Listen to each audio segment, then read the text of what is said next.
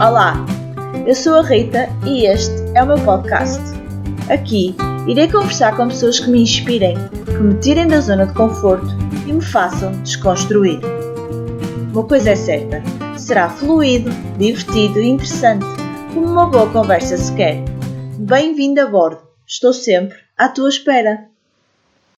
Olá, Daniela, uh, bem-vinda uh, e obrigada por ter aceito o meu convite. Uh, vou tentar fazer aqui o, a transição o mais natural possível. Nós estivemos em off a falar, tivemos cerca de meia hora, um bocadinho a falar sobre mim e já estávamos a falar um bocadinho sobre a tua história, a fazer partilhas, então eu decidi não, acho que já está na hora de começar a gravar porque quero tirar basicamente pode ser um bocadinho egoísta o que eu estou a dizer, ou egoico, mas tirar o sumo o mais natural possível e uh, uhum. queria deixar-te completamente à vontade.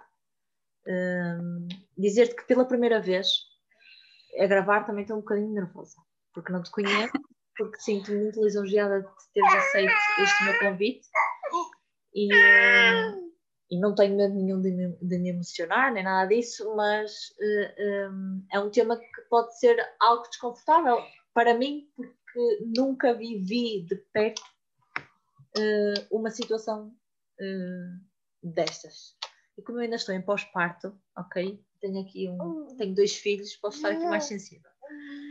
Por isso, queria te dizer que eu também estou um bocadinho nervosa, mas acho que isso é bom. E agora vou-te passar a palavra, e por isso, da forma que tu quiseres, como sempre, quem é a Daniela e o que é que tu nos queres dizer agora no início e depois isto flui e eu faço as perguntas. Ok. Olá, Rita para já quero começar por agradecer-te pelo convite. Gostei mesmo muito do, gosto muito do teu projeto e também estou super nervosa. Mas pronto, olha, eu sou a Daniela, tenho 23 anos e sou do Porto. Uh, como pessoa, eu tenho um bocado de dois lados. Tanto sou muito tímida, muito calada e com às vezes tenho um bocado mau feitio, como também, por outro lado, sou super bem disposta, sorridente, divertida, capaz de ser um bocado chata, também sou um bocado assim, muito sentimental, não como muito, é mais com o meu namorado, assim, cheio de abraços e com uma pessoa muito especial, que é a minha madrinha do continente. Um, começando por aí, uh, eu trabalhava hum, na cafetaria do continente. E, como costumo dizer, agora estou de, de férias prolongadas. São obrigadas, mas eu costumo dizer que estou de férias. É assim, para já a Daniela é esta. Ok, excelente. Uh, já me oficiei fazer perguntas, mas vamos, vamos, vamos começar pela parte final. Que é a Daniela está de férias. Uh, nesta altura para quem conhece, para quem conhece a história, sabe, mas para quem, quem não é do Porto, que nós temos, nós não nos conhecemos, só fazer a ressalva, eh, não nos conhecemos uh, pessoalmente, não nos conhecemos, provavelmente, se isto não acontecesse, ou se o que tu vais relatar a seguir, o, o, o porquê das tuas férias, provavelmente poderíamos nos cruzar, porque já percebemos que as nossas vidas se cruzam indiretamente uh, por várias Exato. pessoas. Mas se calhar não nos cruzaríamos assim, não nos conheceríamos, eu não conheceria a tua história e a tua história seria efetivamente diferente. Um, e ia começar por aí, se nos queres explicar uh, porque é que estás de férias prolongadas. Então, tudo começou muito de repente. Uh, inicialmente um, não tive menstruação, não é? Eu achava que estaria grávida, ou seja, foi um stress enorme, porque eu sei que o meu namorado não quer ser pai, portanto, eu estava com um stress enorme que era como é que eu lhe vou contar, qual vai ser a reação dele. Depois teria que contar aos meus pais como é que vai ser a reação deles, não é? Porque tipo, não tinha sido nada planeado e um dia, eu sei que ele não quer ser, mas um dia se vier a acontecer quero que seja uh, conversado com ele, ok, vamos dar este passo, não quero que seja, aconteça só porque sim, não é? E uh, pronto, mas na altura eu falei muito com ele, ele encarou muito tranquilo eu comecei a ficar mais tranquila também, mas depois era o segundo passo, contar aos meus pais. Eu com stress enorme, com isso eu não comia, não conseguia, andava super nervosa, no trabalho cheia de dores de cabeça, com stress, muito calor, muitos calores, depois não é, as minhas colegas começavam a desconfiar, mas eu nunca comentei nada com elas. E pronto, até que cheguei a fazer um... Desculpa, deixa-me só interromper. E acho que ias dizer isso agora. Isto tudo só não tenho menstruação, então eu associo que estou grávida. Exatamente, porque não é uma mulher não tem, pensa logo nisso, não é? Isto no, eu até sei as datas, isto foi no fim de semana, 4 de 5 de janeiro, que okay. era quando deveria de vir e não veio. Esperei mais uns tempos, não é? Mas toda estressada, continuava sem vir e o Miguel ainda não veio, o que vamos fazer? Os dois em pânico. Ah, Pronto. ok, tu não fizeste nenhum. Imagina, só não vinha, tu estavas à espera, em vez de, em vez de comprar não. um tirar as dúvidas, não. Não, não, eu esperei mais, não, não, eu esperei mais uns tempos. Depois, a dia 12 de janeiro à noite, por volta das 11 horas, a gente, a gente vai comprar um teste. Nós fizemos e deu negativo. E ele ficou mais calmo mas eu continuava super nervosa. Eu, Miguel, mas se não é gravidez, alguma coisa tem que ser. Porque já passava tipo cerca de duas semanas e eu sem período. Era muito estranho. Nesse dia mesmo à noite, estávamos em casa dele. De repente eu levanto-me do sofá, que íamos para a minha casa, e dá-me uma dor na perna. Mas assim muito levezinho, mas eu queixei, mãe, está-me a doer a perna, assim muito leve. No dia a seguir, ou seja, dia 13 de janeiro, que foi quando tudo começou depois, uh, de manhã eu ia entrar às sete e meia no trabalho e acordei com uma dor enorme da perna, eu não conseguia andar, só chorava. A minha sorte foi nesse momento ainda ter a minha mãe em casa, mas ela, tu não podes ir trabalhar e eu, mas eu tenho que ir, porque era aquele stress, eu tenho que ir abrir a loja, se eu não vou, como é que vai ser? Ainda por cima por azar, calhou num dia em que só estávamos duas a trabalhar, ou seja, eu estaria amanhã toda sozinha e ela estaria à tarde toda sozinha, mais ou menos assim. Ou seja, eu não podia mesmo faltar. Pronto, entretanto, passou, eu lá consegui compor, vim para o trabalho, mas sempre a mancar, até que com o esforço do dia a dia começou a ser impossível. Então depois e a minha, a minha colega era sempre vai para casa, vai para casa, e eu, mas eu não, não, não te vou deixar. Pronto. A minha ideia era ir para casa, deitar no sofá e pôr um saquinho de água quente e a perna havia de passar. Pronto, não é? Só que obrigaram-me a ir ao centro de saúde, eu já não aguentava mesmo mais, obrigaram-me a ligar para o Miguel, por, por sorte, do horário de trabalho, nesse dia estava disponível. É porque eu não conseguia conduzir nem nada, portanto tinha que ser mesmo ele ir buscar. Eu liguei-lhe, fomos para o centro de saúde. Tivemos duas horas à espera, eu, eu já nem mancar conseguia, não é? Uh, não conseguia estar sentada, não tinha posição com a perna mesmo. O centro de saúde não, não queriam dar nada, nem sabiam o que era, mandaram-me para as urgências do São João no São João estive lá cerca de nove horas em desespero, porque doía-me imensa perna. Depois fiz raio-x, fiz ecografia e só me magoavam na perna. Ninguém compreendia que aquilo me doía a sério. Pronto, mas não se chegou a conclusão nenhuma. Pelas análises, é que viram que algo estava errado. Uh, pronto, mas como as análises duram cerca de tipo, 3, 4 horas a sair, e já eram quatro e meia da manhã quando eu saí de lá. Se eu ficasse lá, não é? Era mais um dia perdido. Então mandaram-me para casa e adiaram-me as análises para o dia seguinte. Só que no dia seguinte eu não consegui ir, porque não conseguia andar. Uh, pronto, só, então faltei às análises. Entretanto, consegui arranjar umas moletas. Ainda tive duas semanas de moletas. Uh, até que isto depois, a dia 24 de janeiro, voltei a fazer as análises. Não, desculpa, a dia 23 voltei a fazer as análises, deu o mesmo resultado. A dia 24 tive que hum, voltar a fazer outra vez análises. fiz um outro exame específico, um heliograma, e descobriram a doença assim. Esse dia passei o dia todo a chorar, de manhã à noite, porque de manhã eu fiz o exame, só que já desconfiavam mais ou menos o que era. Então falaram logo na possibilidade de ser internada. Pronto, portanto, eu estava com a minha mãe, não é? Na altura foi o meu avô que nos foi buscar, nós entramos no carro a chorar, ele a perguntar o que é que se passava, não sei o quê. A gente a dizer que se calhar tinha que ficar internada, mas sempre a chorar, foi mesmo terrível.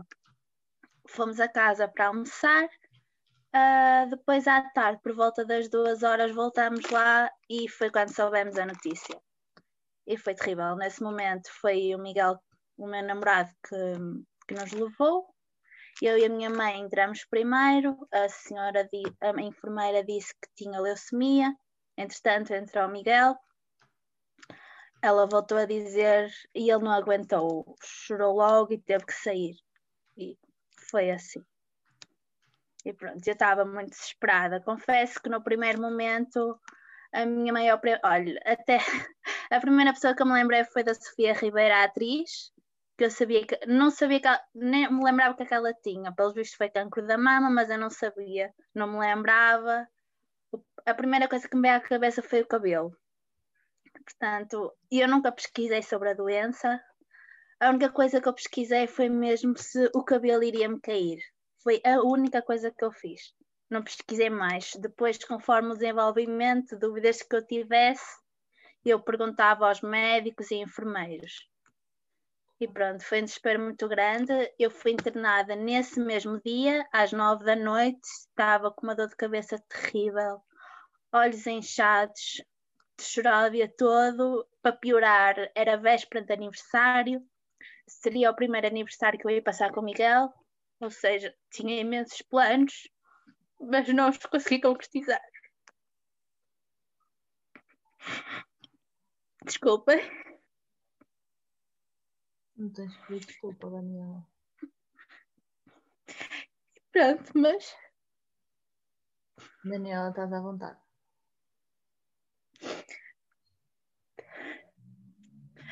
Pronto, mas de resto, tenho, tenho lidado muito bem. Ele tem sido o meu maior apoio. Podes respirar.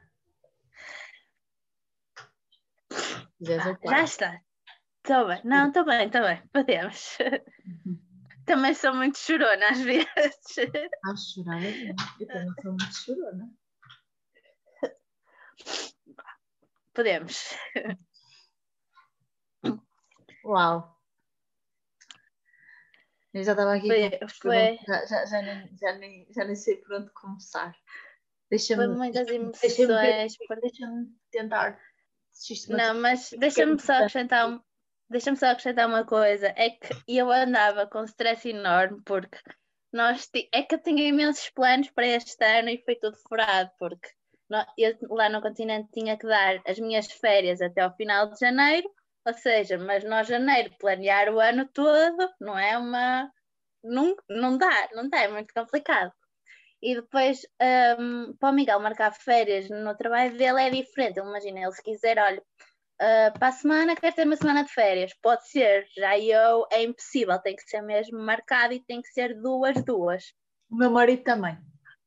Eu Pronto. sou o Miguel, tu és o meu marido. Que eu por tinha quatro semanas e depois, sabes, seis semanas e depois estava o ano todo a trabalhar. O meu marido também só sei. pode ser até duas e tem que ser até fevereiro ou março. É, pronto, então eu, eu andava com stress e eu tenho que ter as férias, depois eu fazia pressão no Miguel, Miguel, fala que teu diretor eu tenho que marcar as férias até o final deste mês. A Di está sempre, que era a minha chefe, está sempre a perguntar-me, eu não sei o que lhe dizer. E depois também era a situação dos meus anos. Meus anos calhavam um sábado, eu fazer um, a conta das folgas, eu, e a mim calhavam folgas terça e quarta. E eu, mas eu quero o fim de semana, mas vai ser impossível. Pronto, eu lá fiz um esquema qualquer e, cons e consegui, ou seja, eu ia trabalhar no meu dia de anos, só que tinha domingo e depois ia ficar com domingo, segunda e terça E eu pedia assim ao Miguel, Miguel, pedia, ele estava fim de semana nessa altura, e eu pedias pedir segunda e terça de férias, tínhamos o fim de semana prolongado, e ele depois fez-me surpresa e pediu e, e íamos passar o fim de semana fora, mas lá está. Mas como eu já estava de moletas, ficou adiado, não é?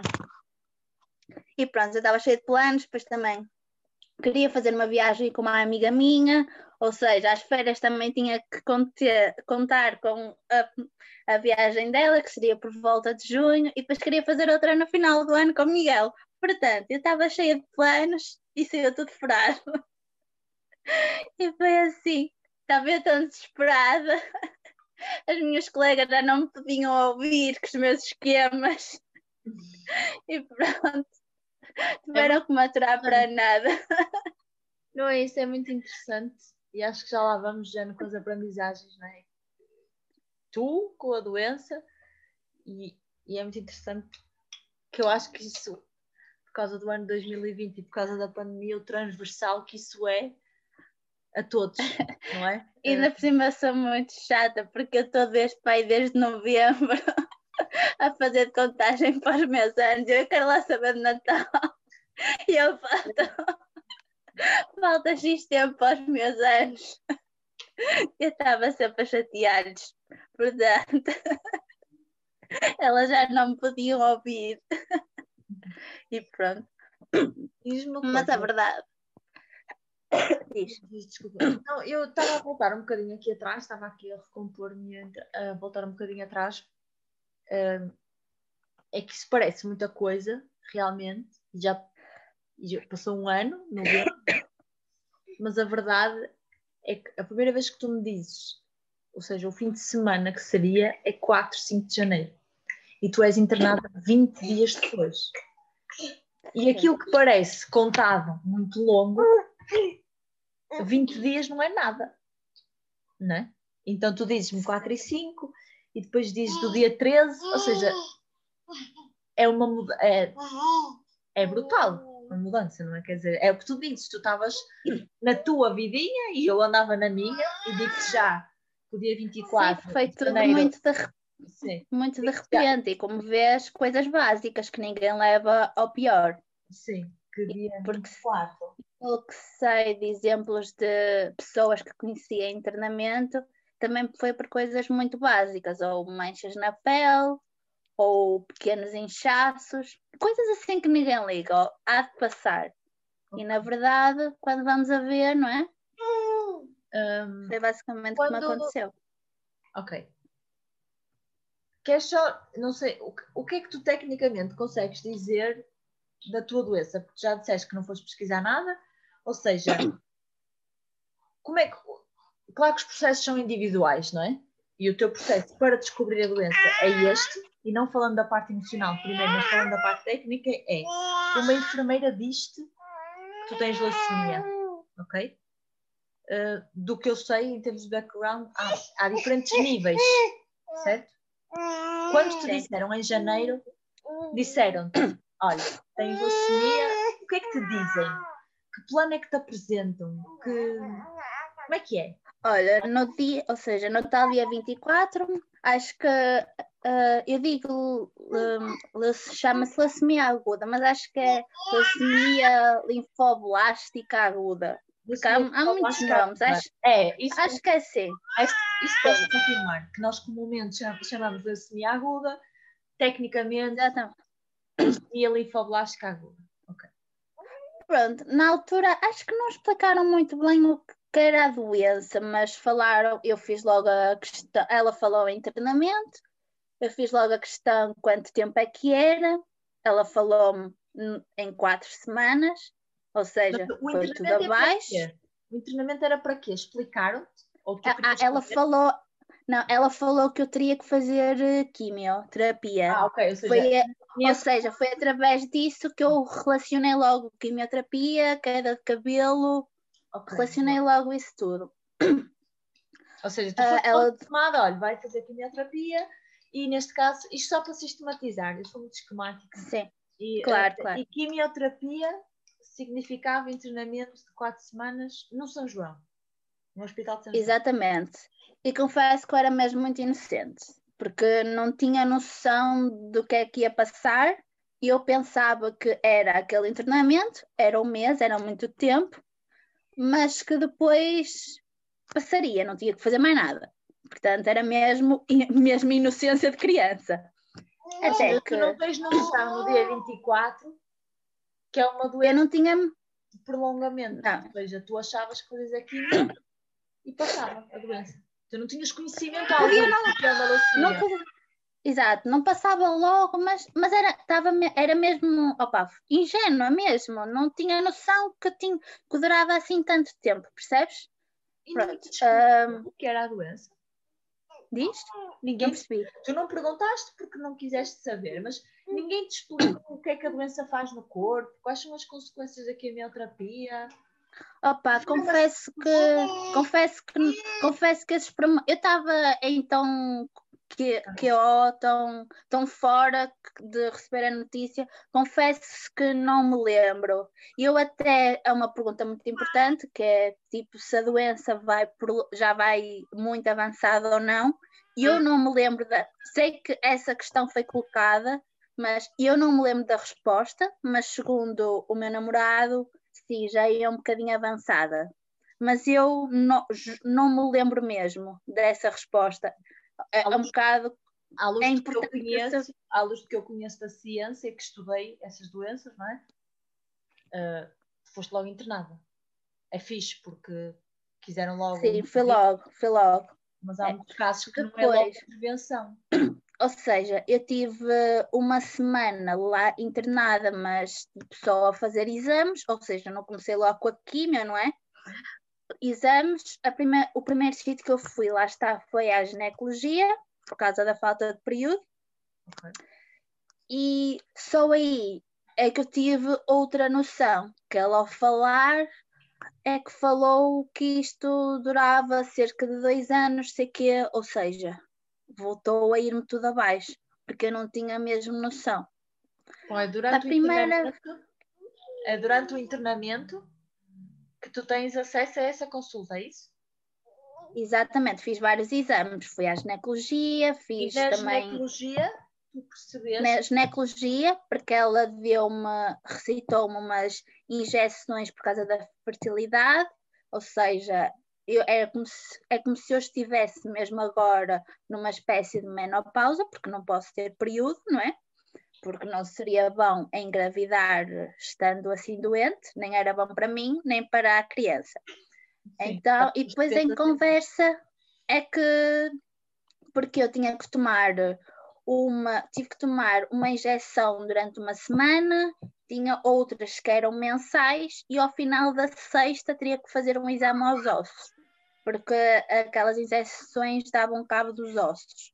Então, ao ela explicar-me essas coisas, é que ela chegou a falar dos dois anos e eu percebi que isto afinal não era assim tão simples e que não era assim tão rápido. Uh, foi muito complicado. Ok, e esse primeiro tratamento, em termos de quimioterapia, uh, foi tudo às cegas, foi tudo às escuras, explicavam-te como é que é. Queres falar um bocadinho do que é que é e dos sintomas? E o que é que tu sentiste, tu, Daniela? Além do medo, acho eu, além do desconhecido, muito, sim, muito, muito medo, mesmo o próprio internamento, se iria estar sozinha, se podia ter visitas, não, não sabia mesmo como é que as coisas iam funcionar lá está, eu inicialmente tinha muito medo, era da dor física, ou seja, o ser picado, porque eu sempre tive hum, pânico de vacinas, tirar sangue, eu desmaiava sempre, portanto, vir parar ao mundo ao hospital é terrorífico, não é? Pronto. E um, okay, eu ia falar, mas perdi-me, desculpa. E, um... uh, tinhas medo da dor física? O que é que sentias? Tinhas medo da dor física e o que é que era? Ah, já sei. É ok, já desculpa, mas eu às vezes baralho nas ideias. E uh, ah, eu sempre que ia fazer um exame, fosse um simples, uma, um simples raio-x, uma simples ecografia, como eram coisas que eu nunca tinha feito, porque sempre fui saudável, nunca tive que fazer nada dessas coisas, eu perguntava sempre: vai doer? O que é que vão fazer? Era sempre. Eu, quando partilhava o quarto, perguntava às, às senhoras que estavam comigo o que é que se fazia, porque elas já tinham passado por isso, porque já iam mais avançadas. Perguntava, perguntava uh, sempre. Pronto, o internamento, o primeiro de efeitos, por exemplo, dores de cabeça, dores de cabeça, uh, porque eu tinha que fazer um exame que é a punção, acho que é assim que se chama, punção lombar, uma picada nas costas, só que isso pode afetar a cabeça. No momento em que fizeram, fiquei logo super atacada da cabeça. Cheguei a estar uma semana cheia de dores de cabeça, pois já não tinha posição para estar na cama, tomava imenso Benurão, outra medicação, nada funcionava, era terrível mesmo. Cheguei a ter uh, muitas cólicas, às vezes dores de corpo. Pronto, só que o meu problema inicial era mesmo a dor física. Uh, até que hoje, hoje, lá está. Agora o que me custa mais é mesmo o emocional. E a agitação, a ansiedade. Pronto, o de bom no primeiro internamento é que nessa altura ainda não existia a pandemia, portanto tinha, eu tinha visitas, ou seja, estava sempre ocupada, de manhã estava sempre lá o Miguel, à tarde estava sempre a minha mãe, e depois ia intercalando com amigos e familiares, ou seja, estava sempre ocupada, o tempo passava. A partir, eu acho que foi para aí do meu segundo ou terceiro internamento, as visitas deixaram de existir. Foi aí que comecei a ter ataques de ansiedade e essas coisas. Depois foi proposto eu ser seguida por uma psicóloga, ela nunca apareceu. Portanto, okay. Já lá vamos. E para passar. Ok, desculpa. Ok, já lá vamos. Não, passar... não, não, ia só, para, só aqui para terminar o primeiro internamento, porque obviamente. Ah, pronto, só mais uma, só um acréscimo. Uh, para cá, eu achei que o internamento nem me ia gostar muito, porque eu gosto muito de estar na minha paz, no meu sossego, tipo, no meu quarto com as minhas coisas, mesmo com ou séries ou filmes esquece, mas chega a internamento, eu sinto-me presa, sufocada, não me consigo entreter. Eu levo computador, levo livros, sopa de letras, mas é muito difícil entreter-me. E depois estarmos sempre sentadas ou deitadas, mesmo ir à casa de banho é tipo a três passos, percebe? A pessoa precisa de mexer o corpo, não, não dá, não consigo mesmo. É uma aflição e cada vez me custa mais. Eu costumo dizer, eu acho que isso também é transversal. Uh, uh, não estou aqui a comparar no sentido de ser mais doloroso ou menos doloroso, mas o que estás a falar é sobre liberdade uh, física mesmo, a liberdade física. E acho que este ano a noção de liberdade física é que aquela Sim, coisa de. Até que. Uma coisa é que tu queres ficar em casa, eu adoro ficar em casa. Eu adoro estar eu também casa. adorava. E eu sempre tinha folgas e eu, ah, passar a tarde no sofá, ver séries, Mas é televisão, é eu adorava. Mas eu é agora já não. Eu agora não suporto isso. Diz? Desculpa, não percebi. Mas isso era uma escolha tua. O sim, estar sim. no hospital parada e o não estarmos Exatamente. em confinamento, quando estamos em confinamento, é-nos imposto, não é? Uh, ou seja, eu tenho a noção mental, por isso é que nós somos seres racionais, que se eu quiser ir apanhar ar ou se quiser ir às compras, eu não posso. E tu tens a noção. É, exato. Eu quero ficar aqui a estar tudo no, no, sofá. É. Mas se eu quiser. É, só damos valor quando. Ou se quiser, por isso eu acredito. acho que nesse ponto há muita gente que se vai identificar contigo, de ser diferente. É, acho mesmo, que é mais fácil. Mesmo é mais fácil hoje em dia, devido à situação que vivemos, as pessoas entenderem. O que eu ia falar do primeiro treinamento, e é uma coisa que, que por acaso está a mexer comigo, que é. É não, não, é muito repentino, deve, deve ser uma coisa brutal. E a minha, a minha primeira pergunta era: além da tua mãe e do Miguel, do teu namorado, como é que tu contas às pessoas? Tu depois dizes que tens visitas de amigos, como é que foi a reação das pessoas? Como é que foi para ti contar? Uh, as pessoas tiveram noção na altura? Uh, é Olha, é uma carga... contar. Sim. Acabei por não ser eu a contar. Logo no dia 24, mal eu soube a notícia, ou seja, eu só chorava, não é? Eu não conseguia falar com ninguém, Ou seja, quem esteve a dar a notícia, ou seja, que ligou para a minha chefe, para as minhas colegas de trabalho, a dizer que eu não podia trabalhar, que ia ser internada e o porquê, foi o Miguel que esteve a fazer essas chamadas às pessoas mais próximas. Foi ele que fez as chamadas. A minha família ficou a cargo da minha mãe. Portanto, as pessoas que me iam visitar, elas já sabiam para aquilo que iam. Portanto, claro que depois certos sintomas, como eu me sentia, isso depois eu falava com as pessoas, mas falar, dizer, olha, eu tenho isto, não foi a meu cargo, porque não conseguia mesmo. Portanto, eles é que, fico, eles é que deram as notícias. Portanto, como as pessoas reagiram, eu também não sei ao certo, sei que muitas entraram em choque, também não contavam, percebes? Sim. Mas ao certas reações eu não, não sei porque eu não dei notícias a ninguém, basicamente. Eles ficaram com esse papel. Isso é fixe. Depois as pessoas iam falando. Diz? Desculpa. Deve ter sido duro para eles, mas isso é bom para sim, ti. Sim. Foi bom para ti, mas é, também precisava sim, desse espaço. E mesmo eu em treinamento, não, não, eu acabo por não ter paciência nem para o próprio telemóvel estar eh, em troca de mensagem. Já nem com o Miguel eu tenho paciência. Isso não. Posso dizer é... que nota perfeitamente. Quem está deste lado nota perfeitamente. E eu não te conheço. Sim. Não, mas isso é bom. Já não? Isso é bom. Isso é bom porque as pessoas aprendem a respeitar o teu espaço, o teu limite. A gente às vezes tipo, ele liga, até era mais ele que me ligava de vez em quando, porque ou às vezes ainda ligava, mas era mais ele, porque eu não tinha mesmo não tinha mesmo paciência. E hum, olha, perdi-me. mas pronto, mas é isso. Claro, é, é mais logística, é mais técnica, ou seja, ainda na parte da doença eu sinto que esta conversa vai ser longa, mas epá, só faz sentido assim para mim. Que é. Uh, para mim não há problema. Há o primeiro internamento, não é? Uhum. Há o primeiro internamento. Estavas a dizer que não tinhas noção que ia ser longo, só durante esse internamento é que se calhar. O que é que se segue? Tu tens alta?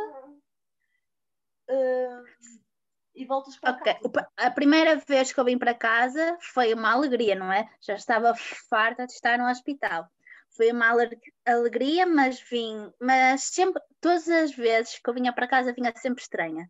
Ainda vinha com aquela moleza sempre do estar muito tempo deitada ou sentada. A primeira vez vim para casa com muitas cólicas e eu mal conseguia andar também. Para andar tinha que andar pregada porque não conseguia. Uh, comer também não conseguia muito, não tinha paladar na boca, comia, mas sei lá, era, era uma sensação muito estranha, parecia que não me satisfazia, parece que nem sentia a comida no estômago. É, mas eu sempre vinha para. Olha, quando, quando foi a pandemia, eu tive alta, eu chorei imenso, porque eu queria vir para casa, mas estava cheia de medo da pandemia. Isto foi bem no segundo ou terceiro internamento, internamento, não me lembro, mas eu chorei, a enfermeira, que se passa? Eu não quero ir para casa. Eu, eu quero, mas eu tenho muito medo da pandemia. Se me acontece alguma coisa, eu vinha para casa, mas estava a chorar. Eu acho que é comum agora, porque tu passaste a ser, ou seja, vieste para casa, isto, vieste para casa em fevereiro? Em que dia, sabes? Ai, isso já não me lembro, mas foi para aí no final de fevereiro. fevereiro. Que é quando está a arrebentar a pandemia. Porque eu sei porque eu passei o mesmo que tu, no sentido de o que fazer em termos hospitalares. O meu filho nasceu 18 de março, mas a partir de 1 de março já ninguém sabia como é que ia ser. É? Ah, outras ilusões. Sim, outras ilusões que eu tive, que lá está, que eu também não tinha noção, era a primeira vez eu vim para casa e fiquei tipo só uma semana em casa. Eu pensei que, que a pausa pudesse, que seria mais longa. Ou seja, estás quatro semanas no hospital, vais para casa só uma semana e voltas a estar lá mais duas semanas e meia, percebes? Ah, para mim também. Uma em casa? Diz? Não percebi. Uma semana em casa? A primeira vez só tive uma semana em casa. Ah. Ou seja, e depois eu penso, agora mais para o final, eu não sei se teve a ver com a pandemia ou não, ou com a, o médico, porque eu entretanto mudei de médico, cheguei a estar um mês em casa. Nestes dois últimos cheguei a ficar um mês em casa, mas eu no início ficava tipo uma semana, duas mais ou menos, percebes? Achava mesmo um pouquinho de tempo. Pronto, e. Um... Mas diz uma coisa, então, quando é que entra a pandemia? No terceiro internamento? Eu já não, eu sei que foi em março que eu lembro de passar os anos do Miguel em internamento. Saí dois dias depois, que azar. Por acaso também é uma coisa que me marca, porque eu, por todas as marcas importantes para mim, passei-as sempre em internamento. E vai acontecer o mesmo agora com o Natal. Mas. Portanto, vai acontecer com o mas, Natal. Mas pode não acontecer no teu aniversário. E nós não sim, estamos sim. em contagem decrescente para o Natal, já estamos em contagem decrescente para o teu aniversário, que já é novembro. Ah, estás atenta. Em algum novembro estamos em contagem decrescente para o aniversário da Daniela, no dia 25 de janeiro.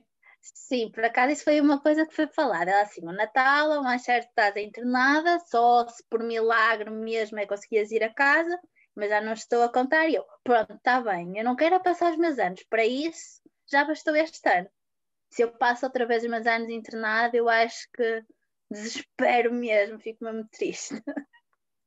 Ainda mais triste. Então, Seria mesmo. E entrar para eu, eu, eu sofri, entre aspas, uma situação de pandemia em que o meu, o meu marido ainda conseguiu assistir ao parto, mas depois teve que sair, e eu fiquei sozinha no Hospital da Pova. Mas eu precisava dessa bolha e eu queria e preparei-me para ela. E eu estava a ver uma vida a nascer estava a ver o meu filho. Apesar de que, fisiologicamente, nem para toda a gente é assim, ou seja, uh, cientificamente e biologicamente, eu estava com as hormonas em alta, mas podia acontecer um break e estar sozinha origina depressões, uhum. como tu já disseste, e podia não ser uma Claro que. Agora tu claro que às vezes. Como eu. Tu não estavas como eu, estavas sozinha e estás doente. Sim, uh, claro que às vezes mudou? eu também. Diz? O que é que a pandemia mudou para ti nos internamentos e também aquela parte uh, cá fora? Ou seja, como é que é, é isso? Agora claro. Sim. Claro que hum, Sim, estou a perceber. Claro que às vezes muita agitação eu ficava muito cansada e lá está, tinha que repetir muitas vezes as coisas, às vezes acabava por voltar a dizer o mesmo à mesma pessoa, porque depois esquecia-me que já lhe tinha dito, não é? Porque as pessoas querem saber as novidades e eu sei lá quem já disse, não, acabo por me esquecer. Pronto, e a, pande a pandemia foi basicamente hoje tem, temos visitas, amanhã já não podem ter foi assim uma coisa muito de repente. a primeira vez já estava tipo no final de internamento, não é? Depois vinha para casa. Mas nas outras vezes eu vou ser internada, já sei que não tenho visitas, era entrar em desespero mesmo. Quanto Cá fora, também eu ficava, houve uma vez que eu fiquei três semanas porque tive complicações por causa do catéter porque ganhei uma infecção, tive que o tirar e, e levou-me a ter febre e essas coisas. Por norma, era do, duas semanas e meia. É muito tempo. Eu já vou no primeiro dia, já vou desesperada. E cá fora, em relação à pandemia, é complicado também, porque pessoas na minha situação já somos um alvo fácil, não é? Temos que andar sempre protegidos, mesmo nada de beijinhos, nada de abraços. O Miguel é mesmo a única exceção, embora nós no início não tínhamos contacto nenhum, nem beijinhos, mesmo toques de mãos. O início nós tínhamos mesmo, tínhamos mesmo muito medo de arriscar. Só com o passar do tempo é que fomos. Isto já antes da pandemia, com a pandemia ainda pior. Tínhamos mesmo muito medo. Uh, pronto, sair é uh, o ideal seria ficar em casa, não é? Estou mais protegida. Só que eu penso, eu já internamente já estou fechada, já me sinto presa. Se eu venho para casa e continuo fechada, é dar em, em maluca. Portanto, tento sair, mas sempre ao ar livre. No início ainda, ainda estava com alguns amigos, ou assim, agora já não estou tanto porque cada vez tenho mais receio e descobri que mesmo na minha situação posso, posso ter Covid e não ter sintomas, ou seja, que me deixei ainda mais receosa. Portanto, a única pessoa que eu tenho mais contato é mesmo com o Miguel e com, e com a minha mãe, a minha irmã e assim. De resto, não vejo quase ninguém, é muito complicado. E tenho, tenho saudades de estar com pessoas, o convívio, poder abraçá-las. A minha exceção é mesmo só o Miguel. E mesmo assim sei que abuso muito, mas opa, não consigo. Foi durante muito tempo sem tocar, sem poder dar beijinhos. É muito complicado mesmo. Ai, meu filho está aqui a mamar e estava a tentar tratar isto e estou a respirar fundo. Porque, nós vimos numa situação de isolamento. Fizemos isolamento profilático. Sim. E, e é mesmo é mesmo duro, não é? Só que eu estou com os meus filhos e com o meu marido, ou seja, uh, sei lá, há vezes que eu quero estar sozinha, não é? E é válido. Uh, só que depois uma pessoa questiona, não é? E é mesmo um abanão o que estás a contar. E, uh, é, mas mesmo agora, este ano em casa, tipo, basicamente eu e ele estamos assim em pontos opostos. Como ele trabalhava, não é? Nas folgas, quer descansar, quer estar em casa. Eu quero muito o contrário, quero estar sempre na rua, porque depois já vou estar presa. É um bocado contraditório. Estamos assim contra, contra um, um ao outro, basicamente. Mas, opa, eu percebo a parte dele, ele percebe a minha, tentamos equilibrar é, mas é muito complicado. Eu já não consigo, eu não consigo estar em casa, eu desespero, começo logo a ficar inquieta, eu, eu quero fazer qualquer coisa, eu quero apanhar ar, porque já sei que vou ficar fechada, percebes? Pois. E diz uma coisa, então era isso que eu te ia perguntar, no teu dia a dia já percebi que estás com pouca gente, aliás, como todos nós, mas no teu caso em específico. Um, mudou a tua rotina, obviamente, tu não estás a trabalhar. Um, que rotinas é que arranjaste? Estás-me a falar muito de ansiedade. Tens conseguido, e já, e já vamos a outras questões que eu queria, se tu quiseres conversar sobre isso, que é depois sobre a queda do cabelo, sobre o ponto da situação da doença e sobre a tua relação com o Miguel, o que é que mudou, uh, se é que mudou alguma coisa, e uhum. que, que, rotinas e que alternativas é que tens arranjado? Ou, uh, por exemplo, falas por Skype, tens energia para falar por exemplo, eu não tenho muito. Tu tens energia para falar não, eu não, não, eu não tenho, eu não tenho paciência com isto da doença e eu fiquei sem paciência para estar no telemóvel, portanto não tenho mesmo. Arranjei, lá está, estou mais para o telemóvel porque eu em treinamento assim do nada surgiu, vou criar uma conta de Instagram para a minha tinhas conta de Instagram? Diz? Tu não tinhas Instagram? Não, eu tinha, okay. mas eu, mas depois tive a ideia de criar uma só para esta fase. Ok. Porque eu, Já lá vamos também. Até, até gosto mais de tirar voltas agora do que gostava antes. Uau! Já vamos ver. Mas o que estavas a dizer, eh, eh, as alternativas, imagina, sim, o criar a conta do Instagram também é uma alternativa. Uh, a tua rotina como é? Visto que estamos em pandemia. Mas lá está, a minha rotina é assim muito. Não há rotina, é ficar em casa, percebes? Por exemplo, agora o Miguel está em layoff, tenho saído mais, mas ele estando a trabalhar, era sempre estar em casa, enquanto minha, uh, os meus pais trabalhavam, estava sozinha, entretanto a minha mãe saía sempre às quatro, depois passava a tarde comigo, mas a minha rotina era ficar na sala a ver televisão.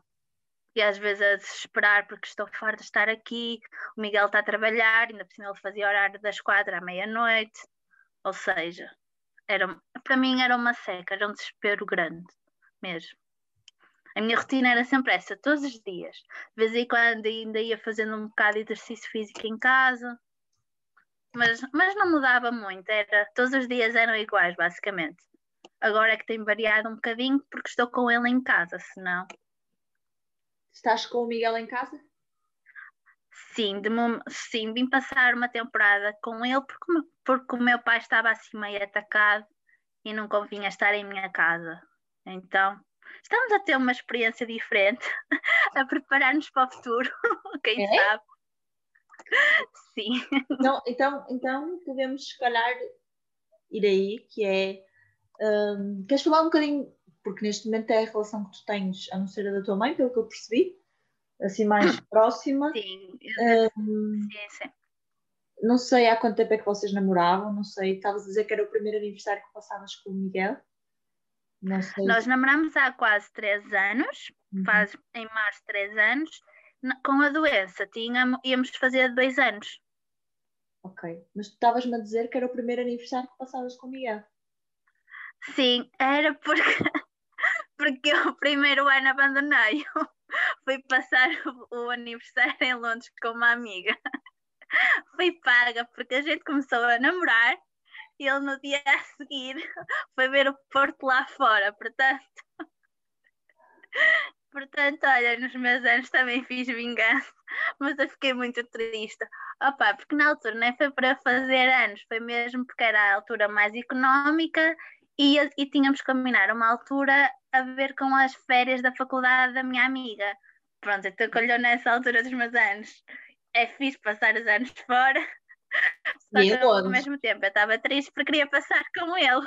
Primeiro, Pronto, por isso é que este ano. Sim, é, já, já, eu já lá tinha estado. Só que a primeira vez estive no verão, agora estive no inverno, é completamente diferente. Estás? Mas sim, gostei no, muito. No, no verão. Uhum. Eu gosto muito de Londres. Diz? Gosto muito de Londres. Também eu. Hum. E quase que apanhava neve, só, só via um bocadinho, mas depois parou. E pronto, e eu, ai! Seja, isso Porquê que não continuaste? Isso foi em janeiro de 2019. Uh, e um, pronto, namoras com o Miguel, vai fazer três anos em março, não é? Três anos, um, sim. Sendo que ainda não tinham, ou seja, tiveram um ano de namoro e quando estão quase a completar dois anos de namoro, apareceu a doença. E basicamente, dos três anos já vamos para um ano de doença, quase, não é? O de conhecimento da doença. Uh, uhum. Ou seja, a vossa história tem três anos, sendo que um ano deles é marcado pela tua doença, e acredito que esteja completamente marcado por ela, porque mesmo com a pandemia e tudo, queres falar um bocadinho do que tem sido, o que é que tu, uh, os, uh, as coisas boas, sim, e também os desafios, porque eu acho que não se fala muito sobre relações amorosas e acho que as pessoas. Olha, as relações. Não, não, nós, por acaso, desde o início temos tido uma relação fantástica. Acho que falo por mim e por ele. Não temos, claro que nunca tam, nem sempre estamos de acordo, não é? Mas não temos assim grandes discussões e temos, tanto da minha parte como da dele, falamos um com o outro quando temos problemas e tentamos resolver.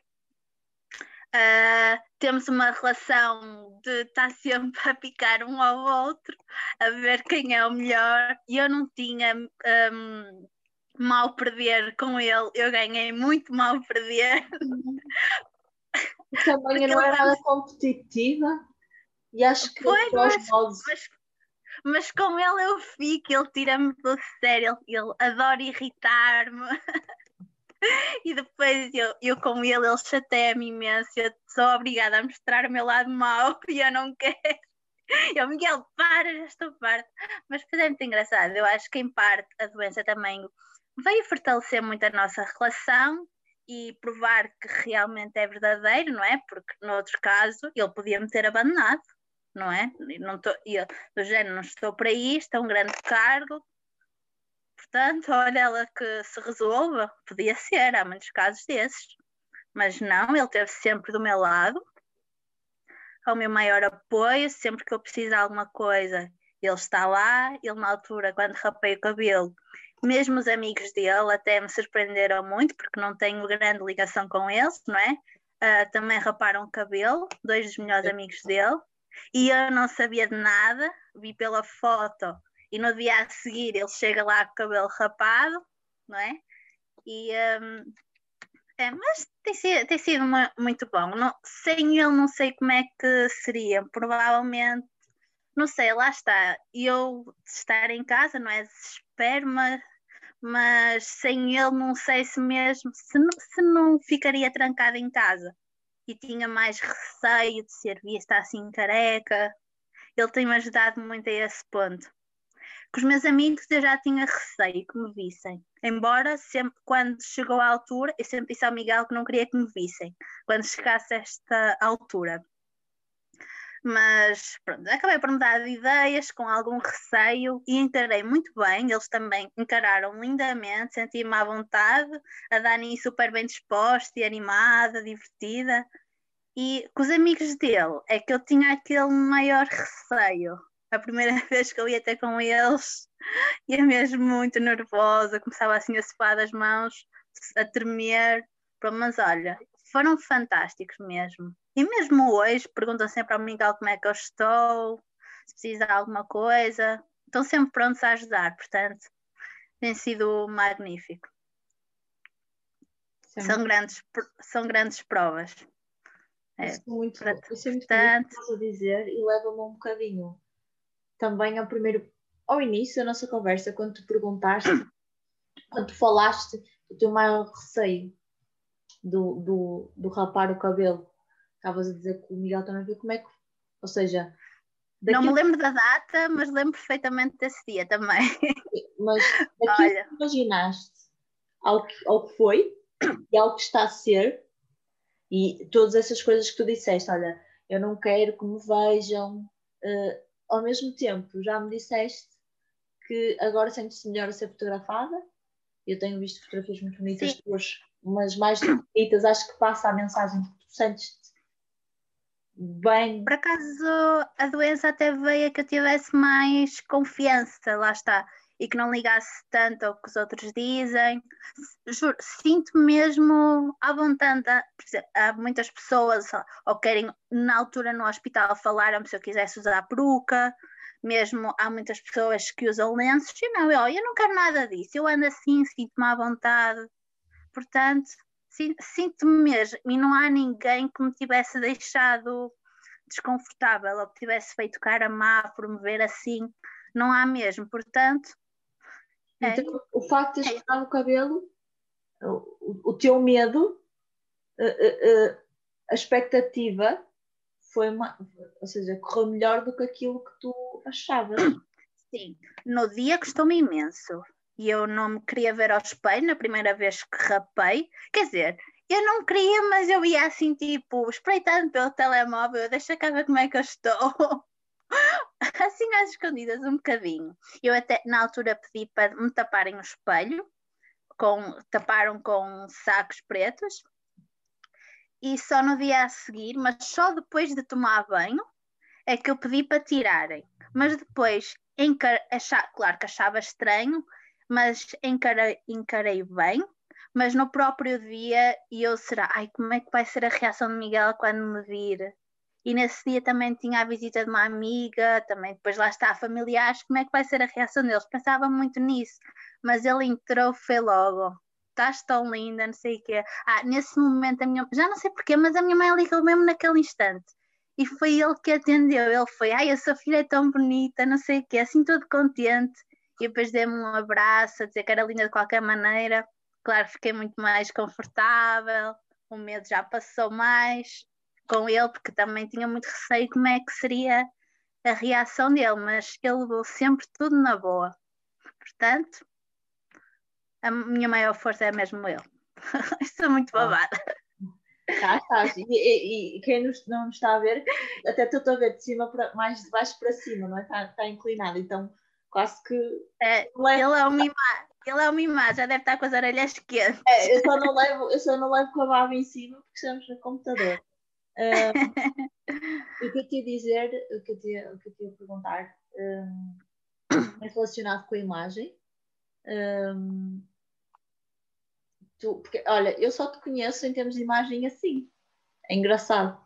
Um, há mais, além do, do, das questões que falaste e além do corte de cabelo, há assim alguma transformação física, eu gosto de falar de transformação física, uh, que te tenha afetado? Uh... Física, pá, estou a ficar cada vez mais gorda. E eu no início emagreci imenso. quase 10 quilos, mas agora já aumentei isto, está a ser muito mal. E eu sempre tive complexos com o meu corpo, não gosto. Opa, mas olha, que eu, eu sempre tive muitos complexos, sim, complexos. Não, não gosto do meu corpo. Mas pronto, olha. Mas embora também acabe por aceitar, mas agora eu tenho noção, eu já vejo pelas calças que isto está a ficar mal. Mas lá está, eu não, agora não tenho assim vida ativa, é normal, não é? Também com a, a quantidade de medicação que eu tomo, Era é completamente normal. Uma consequência do, dos tratamentos também? Ah, também internamente ficava sempre muito inchada. Eu internamente não consigo comer quase nada. Se comer é tipo bolachas. Mas fica eu não consigo inchada. Comer. Sim, fico muito inchada por causa de, porque nós estamos sempre com soa, é muito líquido que entra. E, depois tinha que tomar. Não sei. Acho que não, não. acho que não. Tomava era muitas vezes o Azix, que era para desinchar, era terrível. Quando eles me davam às sete da manhã que eu queria dormir e eu era matá-los. mas pronto, olha, mas, mas eu gostava muito da equipa de lá. Eram fantásticos, eles não, só não faziam mais por nós se não pudessem. Seja médicos, enfermeiros, auxiliares, até podem ver na minha conta que eu tirei fotos com eles, não é? Tinha tanta ligação que eu até os chateava para isso. Vais tirar uma foto! e pronto, ah. ganhei muita complicidade com eles. Então, ao mesmo tempo que tu falas que foste uma pessoa que sempre tiveste complexos com o teu corpo, eh, a doença, no fundo, até te tem ajudado a. Sim, até já uso vestidos que eu não usava. Sim, Portanto. Tenho uma, uma. Agora não tenho usado muito porque está frio, mas sim, eu comprei um vestido há pouco tempo que tem uma foto e eu não usava. Sempre gosto da ideia de usar, mas nunca usava, porque não gosto também dos meus joelhos. Portanto, em parte a doença também ajudou muito, nem tudo é mau. E lá está, mesmo estando. Do... Embora eu nunca pensei estou doente. Tenho que ir para o hospital, mas não estou doente. nunca pensei estou doente. Mas. Mas, olha, perdi-me outra vez. Sim, eu, eu, vou, eu vou, vou, estávamos a falar sobre porque eu também agora já estava, estava a ir para, para outro sítio. Ah, mas, isto, é. mas isto é normal. Eu também, eu também sou muito tipo faladora e gosto de contar histórias, só que eu depois perco-me no raciocínio e porque eu nem que eu ia mesmo. Imagina, tu já achas que contaste a história toda e que toda a gente percebeu as ideias que tu faz na cabeça. Eu também sou assim. É, portanto. E é, estávamos a falar da relação, da parte do cabelo e da, da parte física, não é? E, e já Sim. fomos falando um bocadinho da, da, parte, da parte emocional. E, ah, uh... Em relação à parte física, o que eu tinha mais receio, depois de aceitar o cabelo, era com a queda das sobrancelhas. Acho que me ia fazer mais impressão. Mas por acaso, não sei se ainda poderá cair, mas até hoje tive sorte. Tive quase a ficar sem elas, mas nunca fiquei totalmente. e depois cresceram super rápido. Portanto, foi um, um ponto positivo, não caíram todas. Já é bom. Isso acho que me ia gostar mais. Eu estou-te a ver, eu estou a ver e não. As minhas estão menos arranjadas do que as tuas.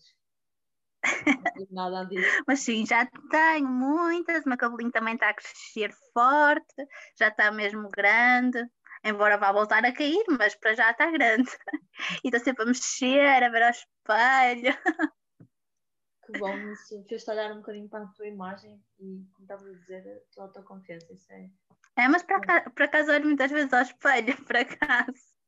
Agora estou assim carequinha. Mas em relação às fotos, eu perdia sempre muito tempo a compor cabelo e depois não gostava como é que ele está. Agora é muito mais tranquilo, está sempre direito. mesmo, para tomar banho, mesmo para tomar banho é muito mais rápido. Portanto, ah. olha, há vantagens também. Sim, essa tua missão, mais do que uma coisa é nós ouvirmos, outra coisa é estarmos a falar e sentir essa energia, mesmo sentindo que, que é uma coisa que tu não desejaste, que obviamente se tivesses que escolher, não escolherias estar na situação. Mas, é, mas eu também tinha pânico de ir ao cabeleireiro. eu sou, pronto, pelo visto tenho muitos medos, não é? Um, porque eu ia era sempre só as pontas e ficava muito sério a olhar para a cabeleireira a ver se não cortava mais que o que eu tinha pedido.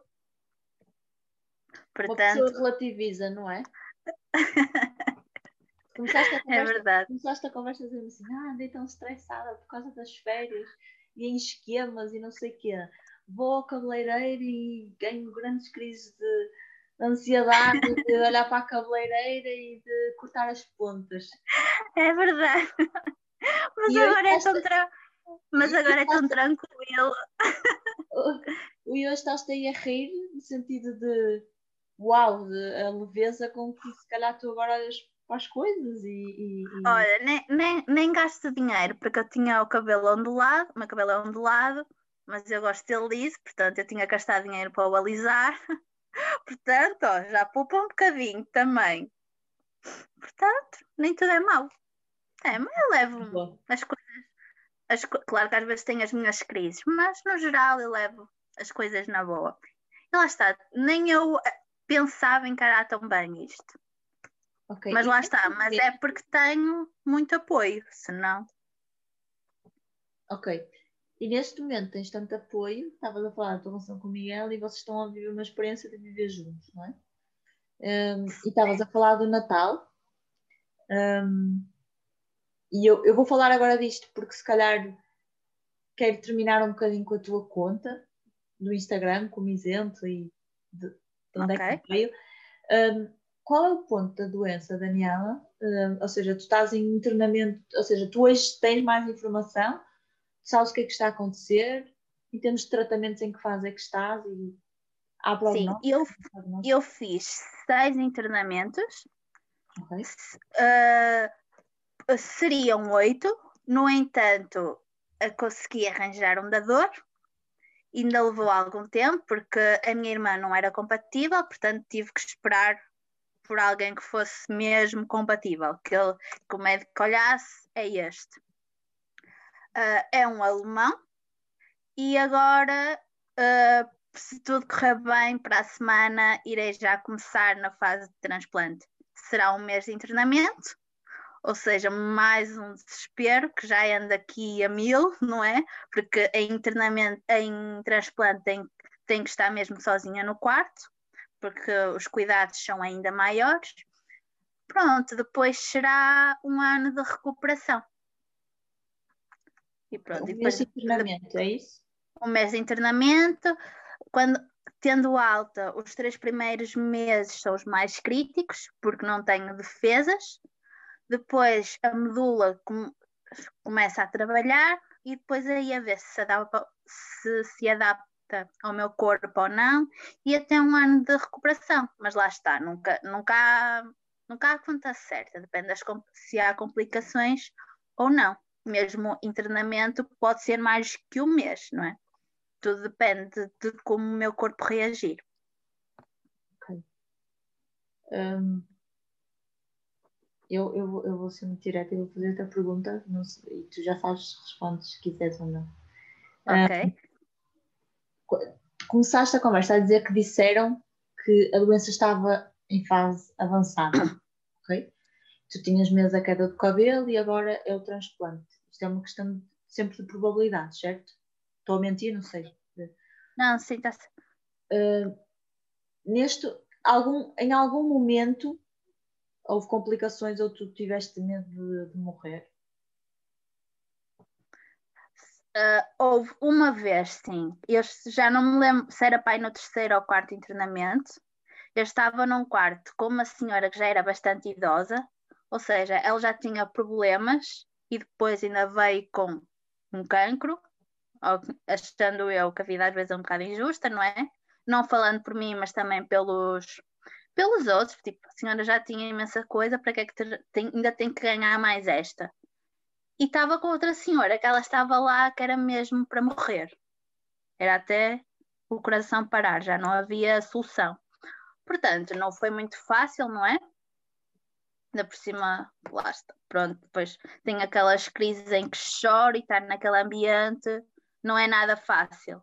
Houve uma vez que, que eu não conseguia mesmo dormir porque os enfermeiros de X em X tempo iam mudar as senhoras de posição, ou seja, às vezes eu dava conta, acordava, depois nunca mais conseguia adormecer, e numa dessas vezes eu tive pesadelos com a morte.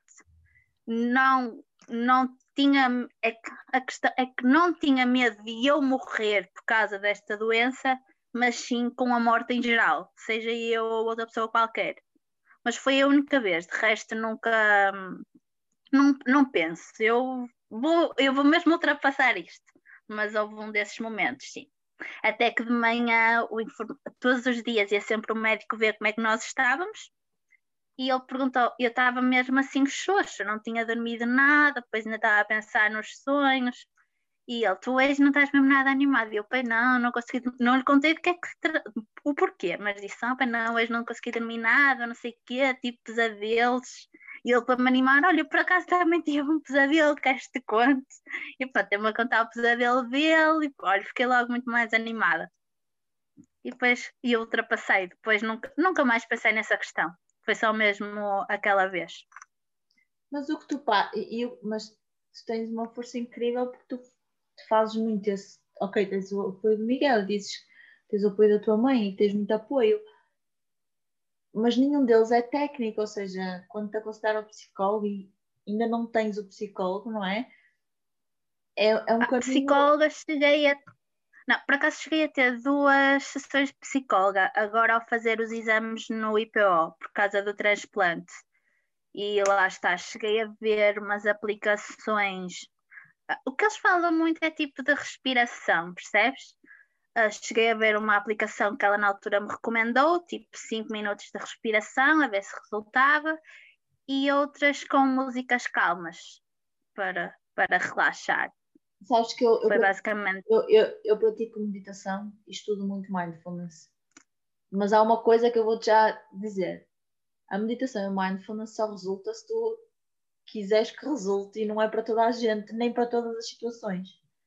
E, por exemplo, pois, por acaso também eu tenho crise de ansiedade, eu acho é que também se dá a fórmula do mindfulness e da respiração e da meditação para toda a gente e para todas as situações uh, e não é uma fórmula mágica. Eu também tive crise de ansiedade agora na pandemia e estudo muito e faço muita meditação. Claro. E, eu e também estou a tomar também tomo medicação, uma delas até como se tive, é tipo, recomendada para depressão, embora não esteja com depressão mesmo, mas a, a própria psicóloga e também tive psiquiatra uh, viram, falaram comigo, sim, tu estás bem, não tens depressão, mas vamos-te recomendar isto. E pronto, eu peço sempre doses super altas, embora eu sei que a medicação não é tudo, não é? Muito começa na cabeça, que esse é o nosso maior problema mas eu peço sempre doses muito altas e depois eles não só que eles não percebem e, e não dão. Ah, e eu, mas e também não acompanham ou acompanham. É, não é? Eu, eu uh, uh, não sei, eu ouço e acho incrível o trabalho que estás a fazer por ti própria, mas ao mesmo tempo um, continuo a achar que há muito pouco acompanhamento. Acho que é muito desligar no sentido de as pessoas saudáveis, assim, os doentes e os isolados. Não há acompanhamento porque é desconhecido para ti. Mas é desconhecido para ti e para as pessoas que estão à tua volta.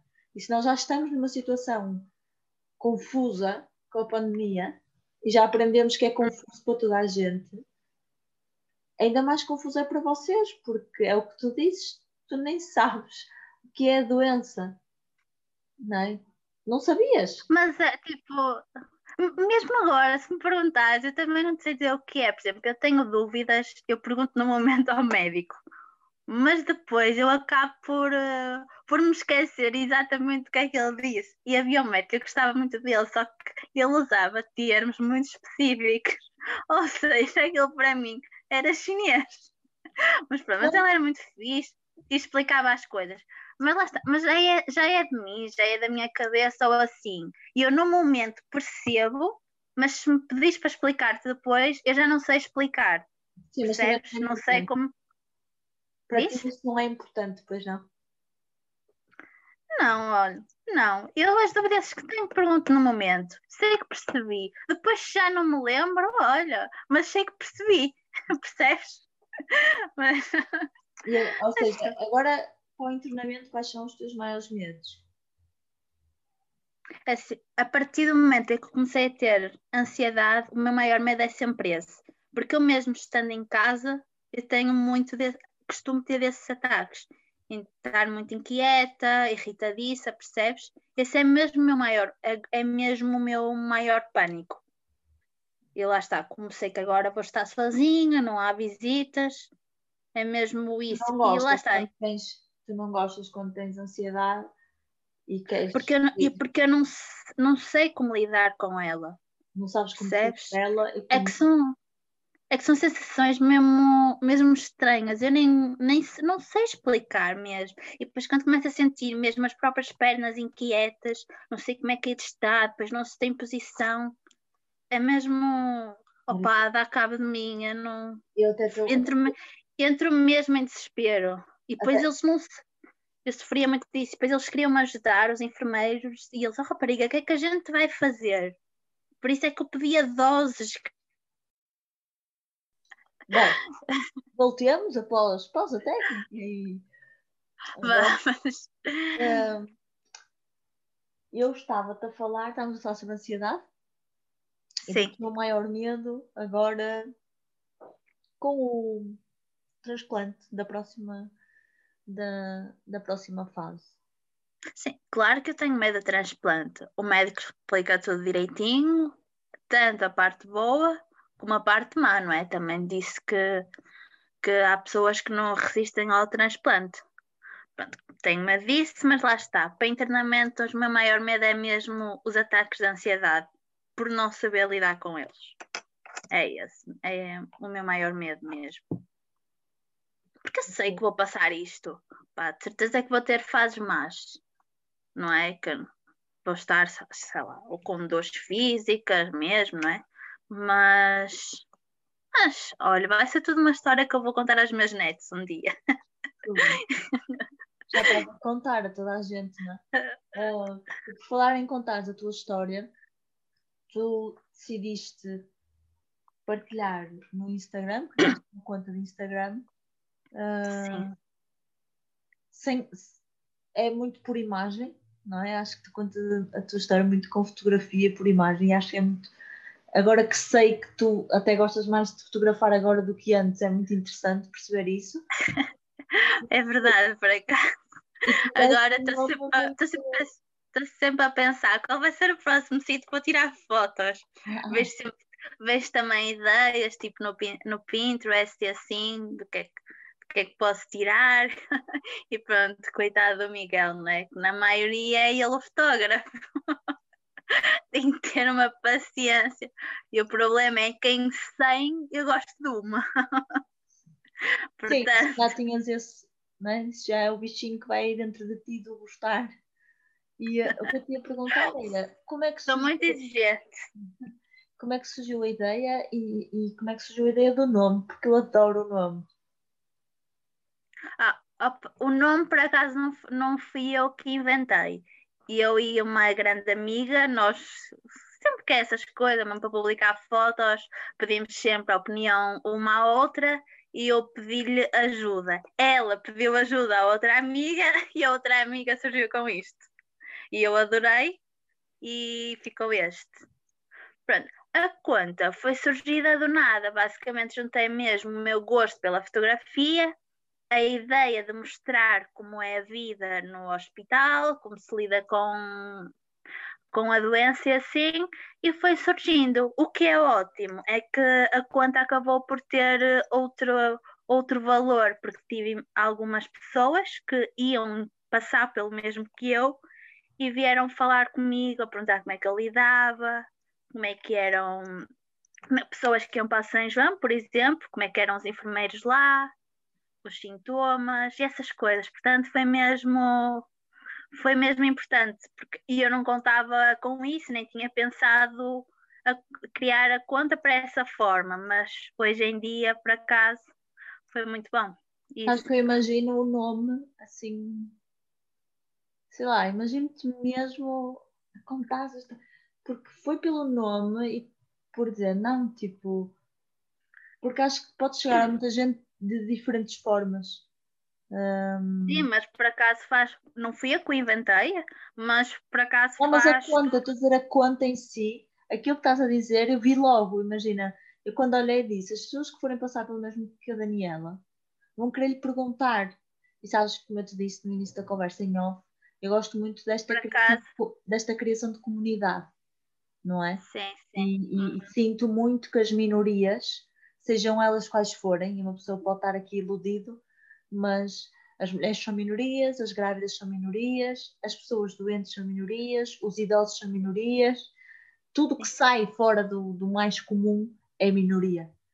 E apesar... Mas por acaso eu gosto muito de gosto, gosto de falar. O Miguel já me chegou a perguntar opa, ou a dizer: olha, se calhar é cansativo para ti, estás sempre a dizer o mesmo, e se calhar não gostas muito que te façam perguntas sobre isso ou assim, mas não, porque tipo, até gosto de contar a minha história porque pode ajudar outras pessoas, não é? E eu sei também, e eu que nos internamentos gostava também de saber a história das outras pessoas, de desabafar com elas, portanto, se a conta puder ajudar a esse nível também, então, mesmo com este projeto que me, puser, que me propuseste, também é muito, muito eu bom. Eu adoro que te chames projeto, que tu eu, eu vou dizer uma coisa, e tenho que ser isto publicamente. eu é. admiro. Não, a sério, eu não sei, eu não te conhecia antes, mas uh, ah, um, faz lembrar um bocadinho aquilo que estavas a dizer do ir trabalhar, do ir trabalhar no continente, porque a loja tem, tinha mesmo que ser, e se por um lado eu concordo que não tem mesmo que ser, não é? e tu uhum. aprendeste que não tem mesmo que ser, porque se a saúde não estiver bem, ou se nós não estivermos bem, a loja não abre na mesma. Uh, e, e, é um bocadinho isto de a loja continua a abrir e continua a faturar, não é? Um, e eu força... milhões, de, milhões de vezes que eu ia trabalhar doente. Pois. A minha preocupação, e mesmo para casa, eu trago muitas coisas do trabalho, depois lá está, as pessoas têm que levar com o mau feitio, ou problemas que aconteciam tinham que levar comigo, por isso também seja chato mas, mas lá está, tinha muita preocupação e lá está, ir abrir uma loja, não é? Porque faltar a meio ou, ou para fechar ou assim, resolve-se muito mais facilmente do que ir abrir. Portanto, a minha preocupação eh, estava no mesmo a mil. Portanto, eu, eu tinha que ir, a minha eu, queria Estou a adorar isso e estou a admirar essa tua. Acho que às vezes se pode tornar pesado e acho podes estar a pôr um peso em cima dos teus ombros, mas quando te dizes este meu projeto, este projeto que tu me propuseste, uh, uh, tu olhaste para ele, não é por ser meu, não é por ser meu, tu olhaste para o convite, tu com responsabilidade e, e com, com entrega, e estás aqui imagina, é. com entrega e com presença, sabes? E a privilegiada aqui sou eu. Não, mas, mas eu por acaso gosto imenso que me ponham assim, experiências diferentes, mesmo quando foi as sessões fotográficas, que falamos também em off, também foi uma proposta que ela me pôs. O Miguel falou, primeiro ela tinha falado com o Miguel, porque nós lá está, não tínhamos ligação, uh, e ele foi logo certo, olha, podes falar com ela, eu falo, mas 100% de certeza que ela vai dizer que não. Opa, não sei porquê, ele falou-me, eu sim, vamos a isso. Entretanto, fui falar com ela, explicou tudo direitinho. Também ela deixou-me sempre muito à vontade. Ela, Daniela, se estiveres cansada, se alguma coisa que formos fazer tu não quiseres, falas comigo, dizes-me. Olha, sempre tudo impecável. Até porque depois outras sessões fui eu, olha, vamos fazer outra sessão.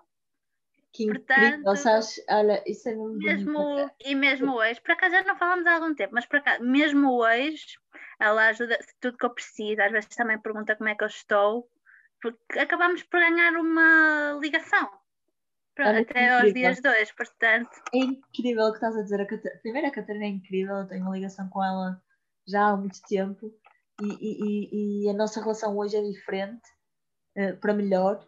E, e fui, fui eu que lhe propus a minha sessão. Eu nunca diria que vocês não se conheciam. É aquilo que eu te digo. Tu eu até, imaginas. eu até, eu até cheguei a a ir para a casa dos pais dela. É, Eu até cheguei para a casa dos pais dela fazer uma ação, porque tipo, eu já tinha feito uma ação em minha casa, já tinha feito em casa de Miguel, e eu, eu preciso de si para tirar fotos, não posso ter Claro. sempre os mesmos. Ahm, Estávamos a falar ah, da, conta. Da conta. Que era. ah, ah, Imagino-te mesmo a chegar a muitas pessoas e a fazeres, quem sabe, algo mais ahm, com a conta ou ah, materializares um bocadinho esta unknown journey, não é?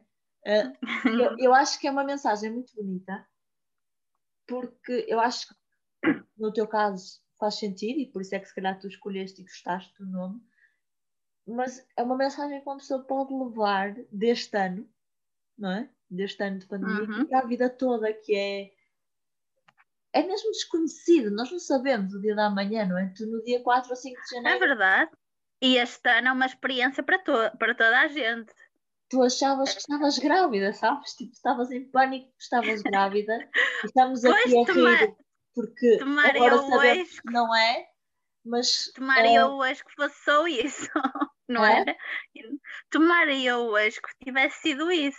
sim, isso é uma Mas- aprendizagem, não é? Mas mesmo, mas mesmo as figurinhas que eu fiz no trabalho nesse dia por causa da minha perna, ainda hoje dá para rir. Olha, foi incrível, porque olha, eu senti mal.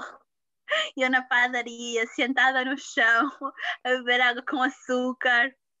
E eu no próprio baga a lavar a louça, sentada no caixote de lixo, porque eu já não me aguentava de pé, e eu, porque eu estava sozinha na loja.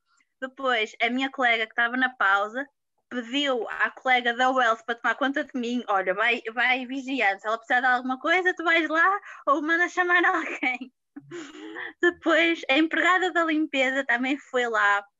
Ela, Daniela, vai-te embora. E eu, eu não posso deixar a Vânia sozinha, eu não posso. Quando ela vier, depois vê-se, mas eu não posso abandonar o vaga.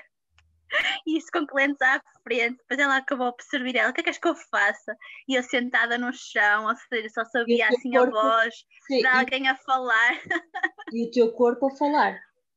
E o teu corpo É. a dizer para e uma pessoa não ouve mesmo, pois não? Mas eu não, mas eu não queria parar, não podia abandonar aquilo.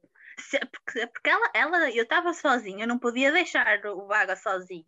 Tinha que me desenrascar. Bem ou mal, tinha que me desenrascar. E Portanto, caído ali redonda? Como é que era? Pois, Como é que o foi o que aconteceu. foi o que aconteceu na padaria.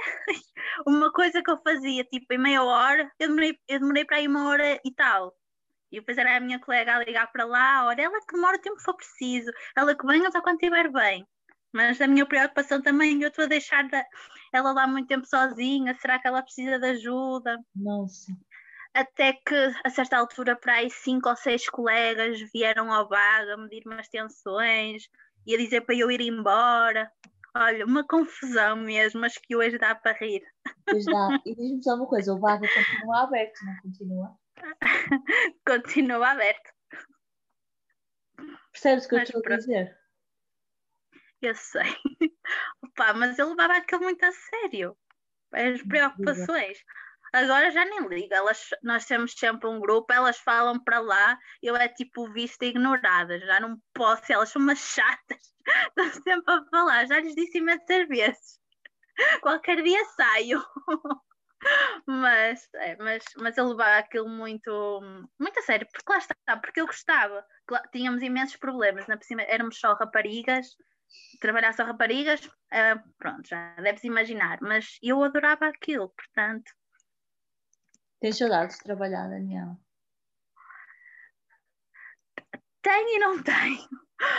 Eu quando, quando eu comecei, eu no início nunca entrava em supermercados, mesmo agora já não entra. A, a- a certa altura arrisquei um bocadinho e como o Baga estava calmo, eu ficava sempre lá um bocadinho. Eu tomava café ou assim, e eu nos inícios eu tinha imensas saudades e elas, queres vir registar? Queres ir atender? E eu achas, não, não posso. Pronto, mas tinha saudades. Agora, às vezes vou lá e eu penso, eu penso naqueles dias de caos em que uma pessoa anda estressada e eu, não, deixa-me estar onde eu estou, estou bem, elas que faço. Percebes? Tenho e não Acho... tenho. Claro, Achas... claro, que preferia estar a, claro que preferia estar a trabalhar, que era bom sinal, não é? Era sinal que não tinha nada, mas. Mas achas que isto é uma das aprendizagens que a doença te pode trazer? Se calhar pensar no que, sei lá, no que poderás fazer no futuro mas... e da forma como queres estar no dia a dia, ou seja, se queres trazer essa, essa leveza e essa despreocupação e essa relativização das coisas para o teu dia a dia. Sim, é sempre uma aprendizagem, não, te, não tenho nenhuma resposta, resposta concreta, lá está, é uma, se perguntasse eu não saberia que acabaria de responder, ou seja, que é que a doença te, te trouxe ao certo, de positivo já falamos em certos pontos, não é? Mas mas não, não sei muito bem responder, mas eu, eu acredito... Não, se calhar não é a altura, nem tem que ser, nem tens que ressignificar. Sim, mas mais tarde... que eu estou a fazer agora até era muito, é muito egoísta no sentido de sou eu a querer que nem é muito, não gosto muito de fazer isso e, e, e que é, ah, vou pôr lá ressignificar para, para isto ter um propósito, não tem que ter, sabes? É uma, uhum. vou dizer aqui uma asneira, é uma doença e é uma merda o que tu estás a passar. Ponto. Sim, sim. Toda a gente à tua volta está a passar. Mas pronto, não é fixe, está... não é Eu... fixe e é uma valente de uma bosta. Sim, mas é? mais tarde até posso, sei lá, ver um propósito para isto ter sim. acontecido. Tens que ver. Tirar. Podes porque, tirar, porque... podes ressignificar, mas. Sim, porque, só um porque período... Porque, porque, porque as vou ter sempre, não é? Uma pessoa tem isto, porque não há uma resposta. Por exemplo, uma pessoa tem diabetes, temos uma resposta, temos um porquê, um, a resposta para um porquê. Neste caso, não temos. Isto acontece, olha, porque aconteceu, já tinha que ser. Não há um motivo concreto. Aliás, até foi uma, uma, umas coisas que a, que a enfermeira na altura explicou. Não há um motivo para isto acontecer pode acontecer a qualquer pessoa, a qualquer idade. Até porque vemos muitas crianças, não é? O que é que elas fizeram para ter uma doença destas? Certo? Sim, não precisas ser. Tipo, não se tu és má ou boa pessoa, se é que há más e boas pessoas, não é? Tipo, mesmo a má Exato. pessoa não tem que ficar doente para ser castigada, não é? Tipo, não. Não é Exatamente. Tipo... Exatamente, até pode nem, tipo, nem ser um castigo a nós e até ser a outra alguém, mas que passou por nós. Percebes? Nunca, pronto, nunca, não, não há resposta. Pronto, olha, é saber lidar, para já tenho encarado bem, é bola para a frente e será só uma fase uma grande fase, mas que há de passar mesmo. Se outras pessoas conseguiram, eu que sou tão nova também vou conseguir. Portanto. Fixe, que bom, que linda. Olha. Obrigada. Eu acho que é a minha conversa mais longa da história, nem acredito que são quatro e meia e eu estou espetacularmente. É verdade, até eu olhei para as horas e também eu, uou, isto foi mesmo longo, já tenho a minha mãe a ligar. o que é que eu ia dizer? Olha, eu disse no início da conversa em off, tu não sabes que no fim uh, tenho sempre uma pergunta para os meus convidados. Primeiro queria te perguntar pá, se tu gostavas de dizer mais alguma coisa, uh, ou se achas que batemos em todos os pontos. Não, acho que falamos em bastantes pontos importantes. Claro que podíamos falar de mais mil e uma coisas. Porque não é ah, é mas nós vamos começar a falar. Isto... Uh, não, olha, só espero mesmo que o meu testemunho, que o teu projeto, que ajude outras pessoas mesmo. Espero que as pessoas ouçam e que possa ajudar. E lá está, e a minha conta também. Que sempre. Eu vou pôr. Eu já, eu digo, digo sempre a quem fala comigo, sempre que tiveres alguma dúvida, sempre que precisares, te, podes estar à vontade para perguntar o que quiseres. Se, se, eu puder, eu, eu ajudo, porque eu, se fosse ao contrário, não é? também gostava de, de ter quem me ajudasse. E, e, lá, e em treinamento tive muita gente. E eu, houve um dos internamentos que foi dos internamentos que eu tive maior depressão, não é depressão, maior ansiedade. Estava sozinha no quarto, até que mudaram para a beira de uma senhora, que também foi uma das primeiras fotos da Dona Alice. Ainda hoje formámos uma amizade muito linda mesmo. Ainda hoje falamos uma com a outra e na altura ela foi uma grande ajuda. Também é assim muito positiva. Na altura, se não fosse ela, como não tínhamos visitas, se não fosse ela, porque às vezes bastava só ela falar comigo, eu sabia que a, que a tinha lá para mim, que eu ficava logo, às vezes eu sentia já a ficar ansiedade. Ela falava, punha-se a contar coisas, depois eu começava também a envolver-me na conversa com ela, ficava logo muito mais calma. E lá está, e o dia passava melhor. Portanto, eu espero mesmo que ajude alguém. É isso. Ai, desespero. Ai. Estou fazendo a mesma pergunta, mas eu caso que nem me desta vez nem fazer uma pergunta, mas eu vou fazer. Um, ah, eu olha. quero saber qual é a pergunta mistério. Não, é, muito, é simples, ou seja, espero que seja simples porque está na minha cabeça e, e pensei sobre ela, mas é muito simples. Uh, mas às vezes posso não estar a conseguir passar a mensagem. Então, só para contextualizar, eu gosto muito da palavra ser e já, também já falamos em off que mais do que tu fazes, o que tu és profissionalmente e não sei o que, eu acho eu gosto muito da palavra ser e gosto muito do poema do ser ou não ser, ou da, da frase ser uhum. ou não ser, eis a questão.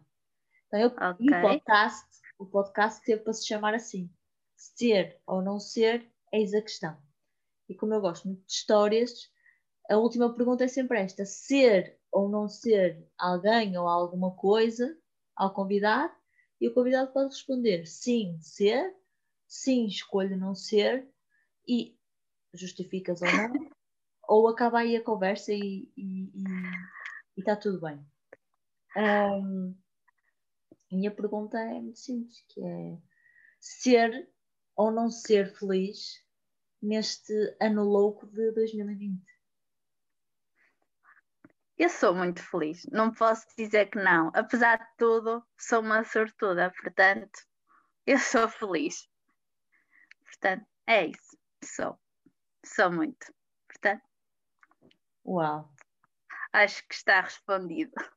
Afinal, não foi difícil. Olha, vou